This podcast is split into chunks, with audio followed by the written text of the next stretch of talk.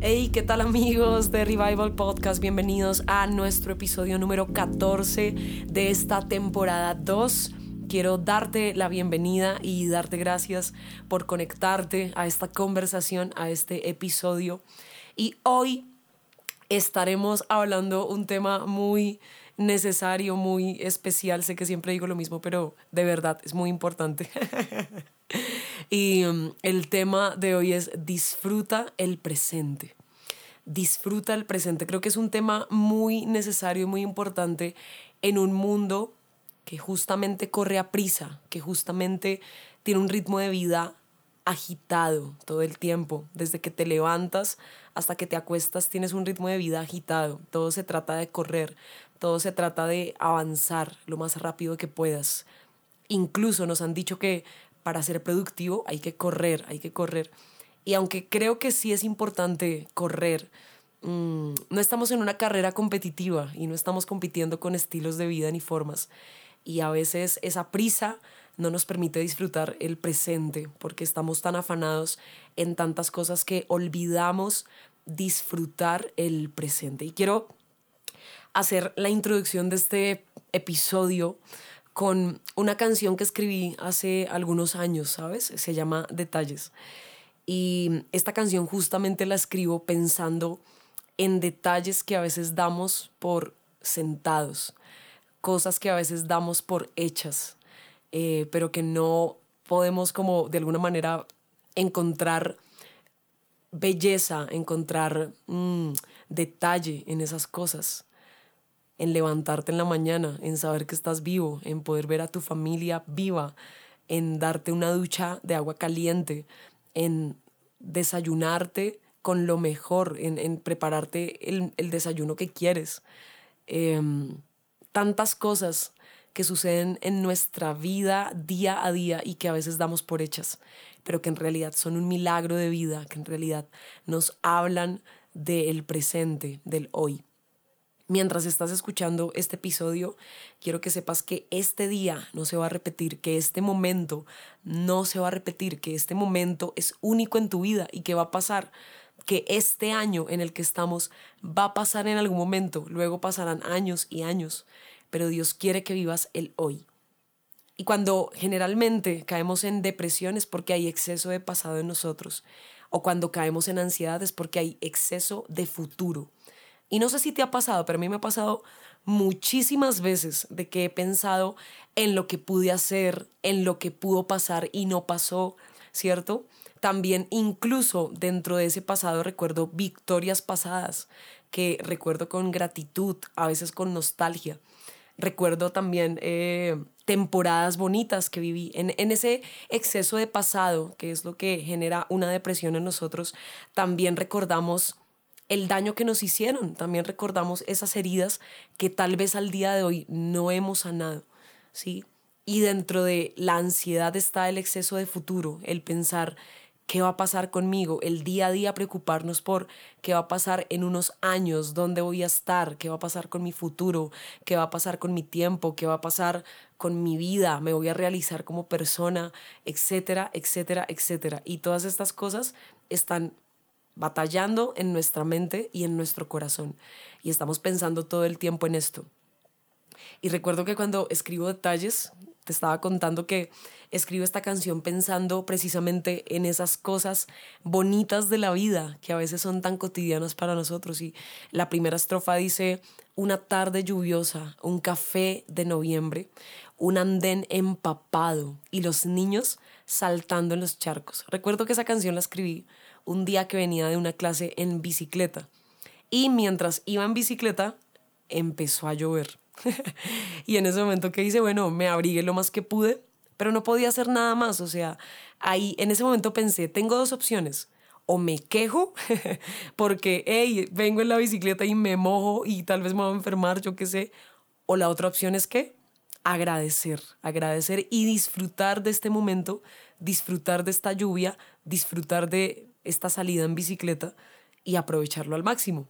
Gracias a Dios tomé la segunda opción y dije, ok, voy a disfrutar, voy a dedicarme como a observar mi entorno mientras voy en la bicicleta.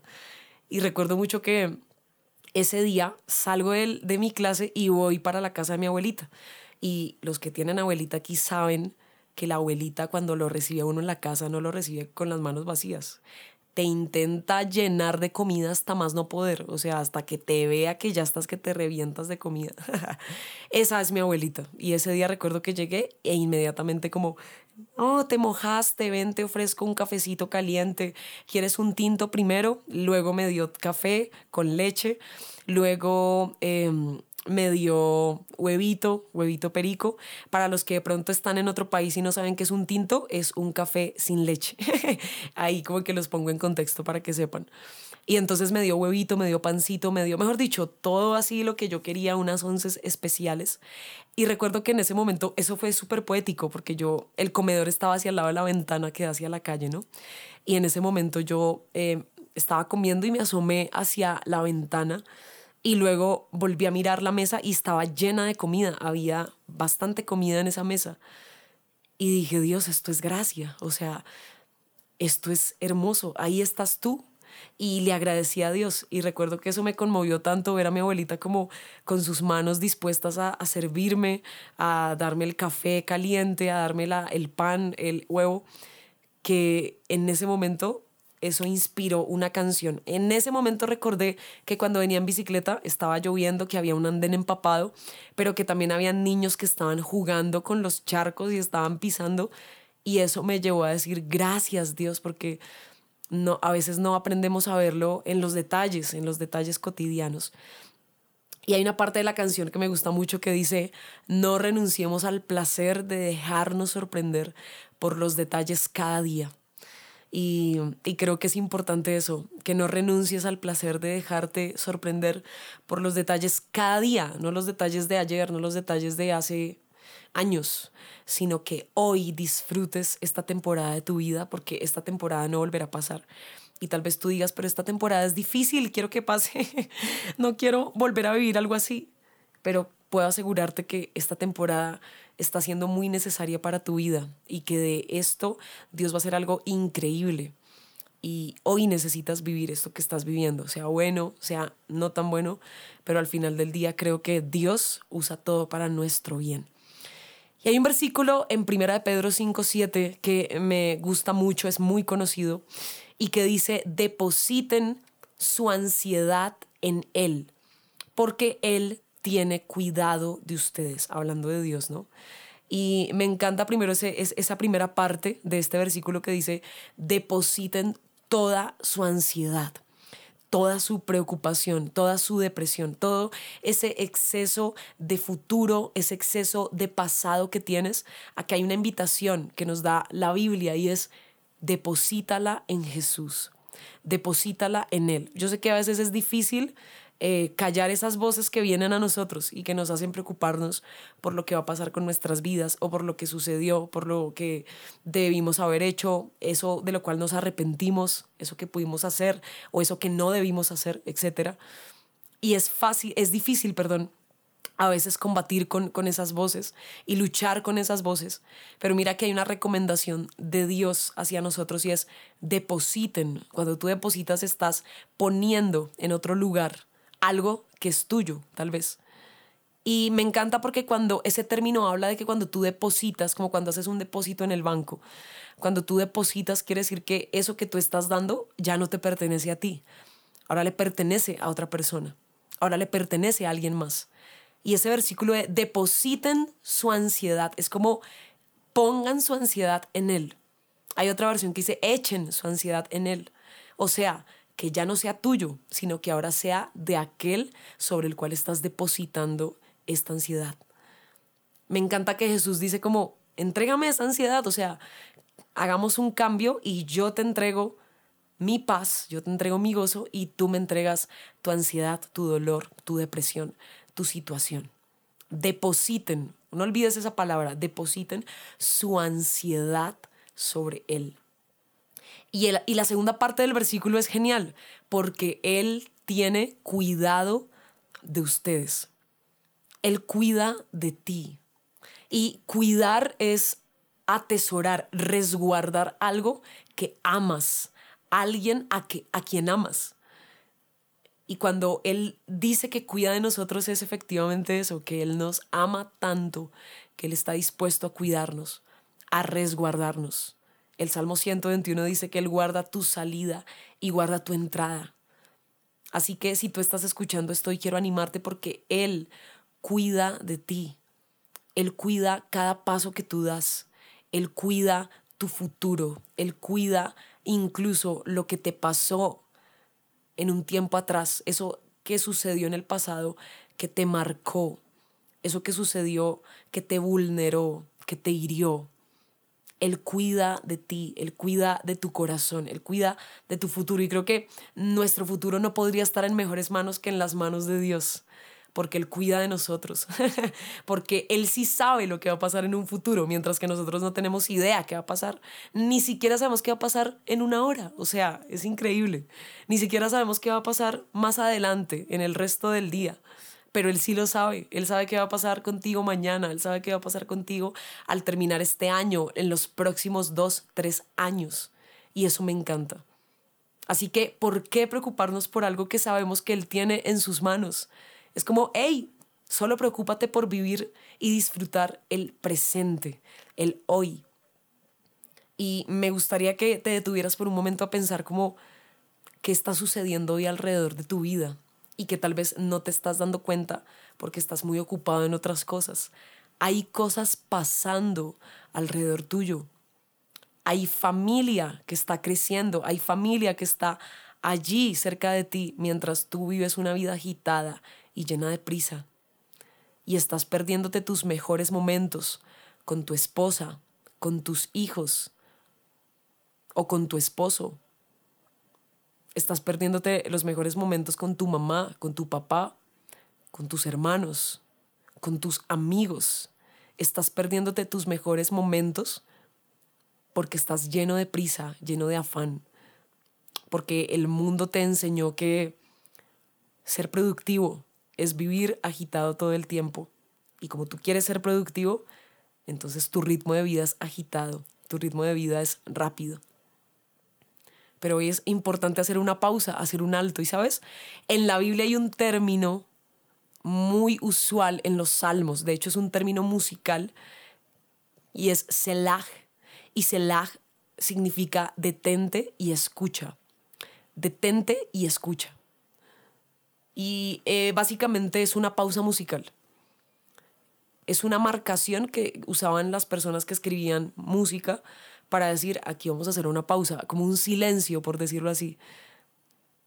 Y me encanta eso, porque el pueblo tenía que hacer silencio ahí, donde estaba la indicación.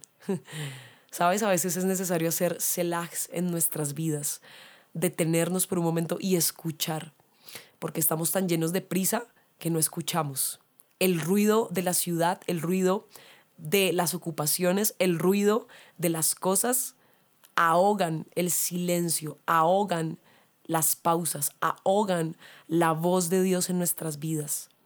Y yo no solo vengo a decirte esto a ti que tienes prisa en tu trabajo, en tu universidad, también te lo digo a ti que tienes prisa en tu ministerio, que llevas un ministerio con prisa todo el tiempo, agitado, queriendo hacer y hacer y hacer, pero no paras, no te detienes.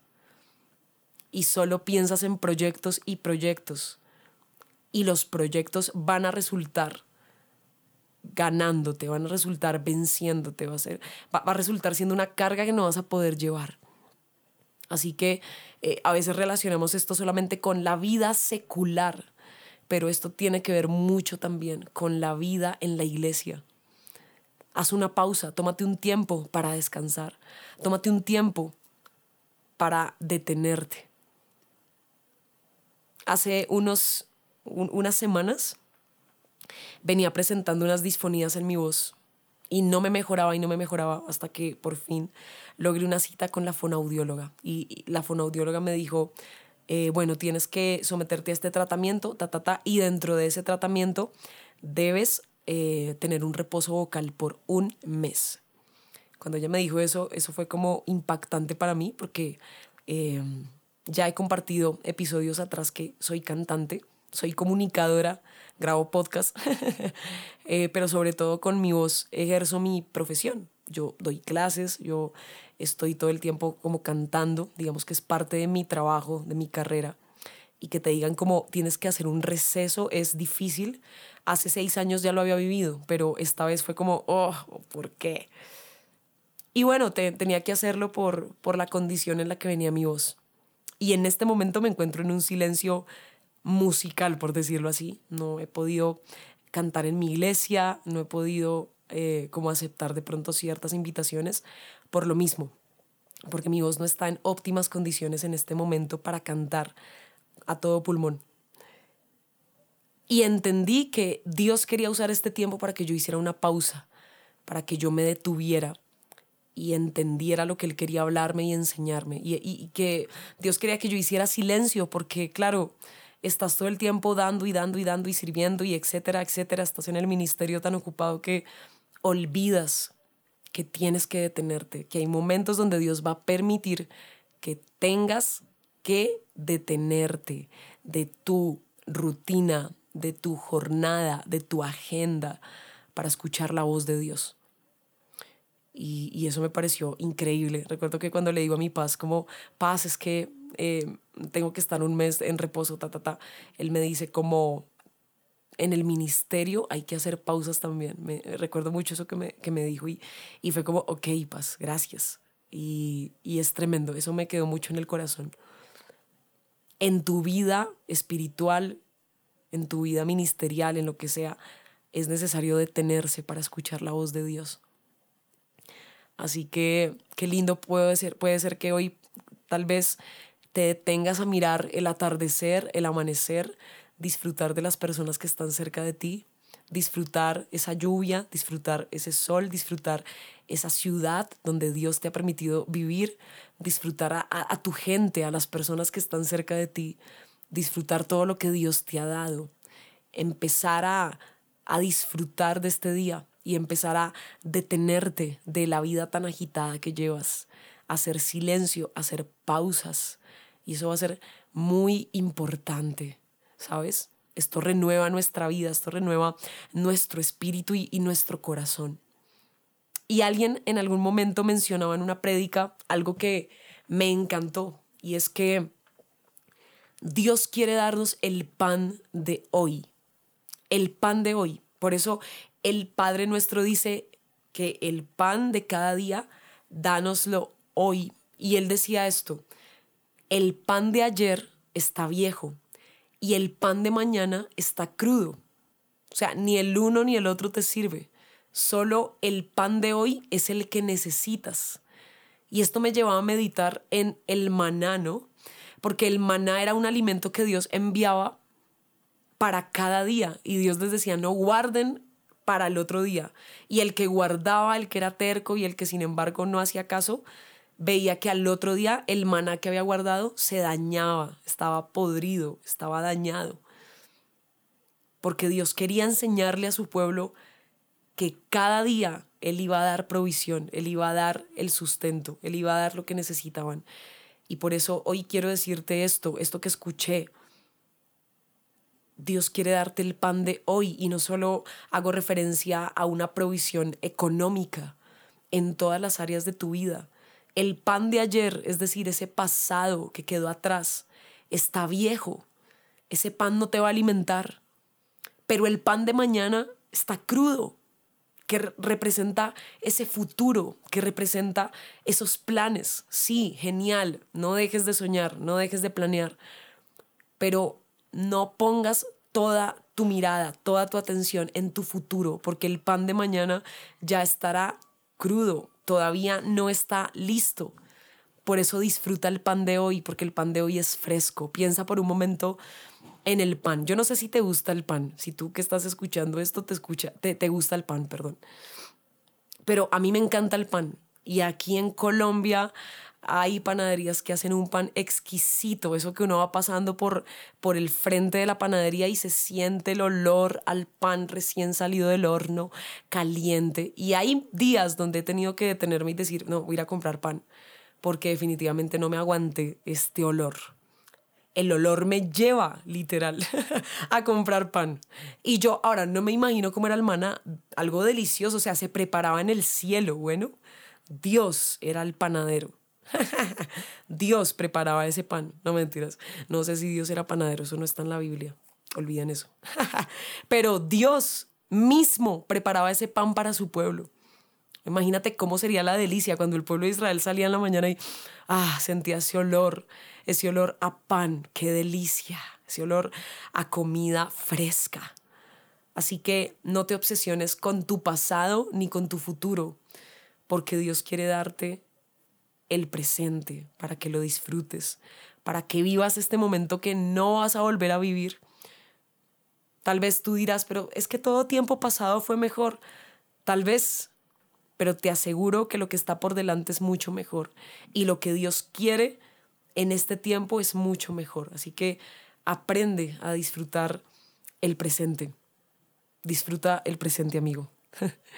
y quiero darte gracias por conectarte a este episodio de nuestra temporada 2 de Revival Podcast, un proyecto de movimiento Revival. Te invito a que nos puedas seguir en nuestras redes sociales, Instagram, arroba Movimiento Revival y en Facebook igual, Movimiento Revival. Seguimos generando contenido relevante, contenido que edifique a las personas y recuerda, no vivas con prisa. Un abrazo amigos, bendiciones.